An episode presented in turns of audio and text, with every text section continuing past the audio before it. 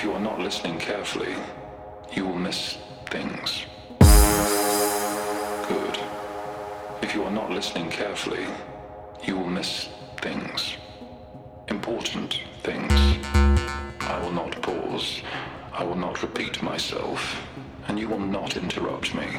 You think that because you are sitting where you are, and I am sitting where I am, that you are in control of what is about to happen. You